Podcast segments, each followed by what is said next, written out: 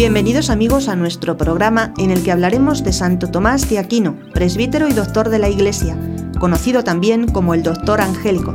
Vamos a conocer su vida.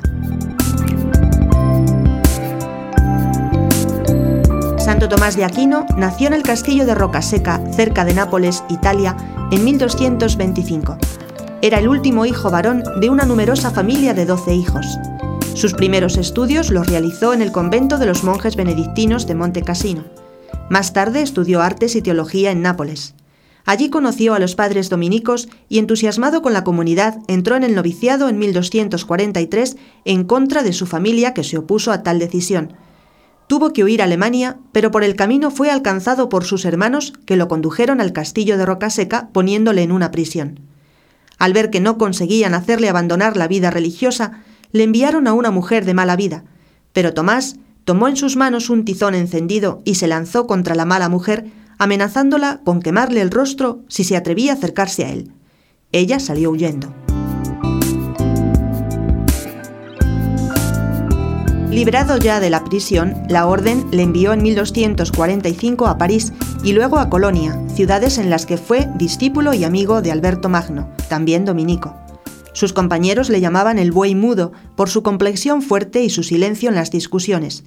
Pero San Alberto, leyendo un día los escritos del santo que le habían llevado uno de los estudiantes, dijo a sus compañeros, Ustedes lo llaman el buey mudo, pero este buey llenará un día con sus mugidos el mundo entero.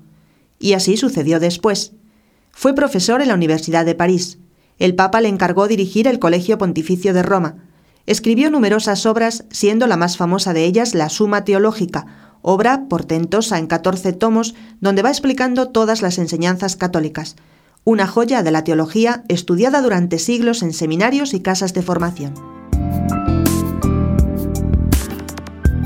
Decía Santo Tomás que él había aprendido más arrodillándose delante del crucifijo que en la lectura de los libros.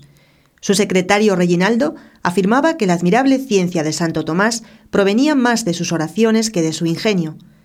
En 1264, el Papa Urbano IV, al instituir la fiesta del Corpus Christi, le encargó la composición de su oficio litúrgico y compuso entonces el Pange Lingua y el Tantum Ergo y varios otros cantos de la Eucaristía.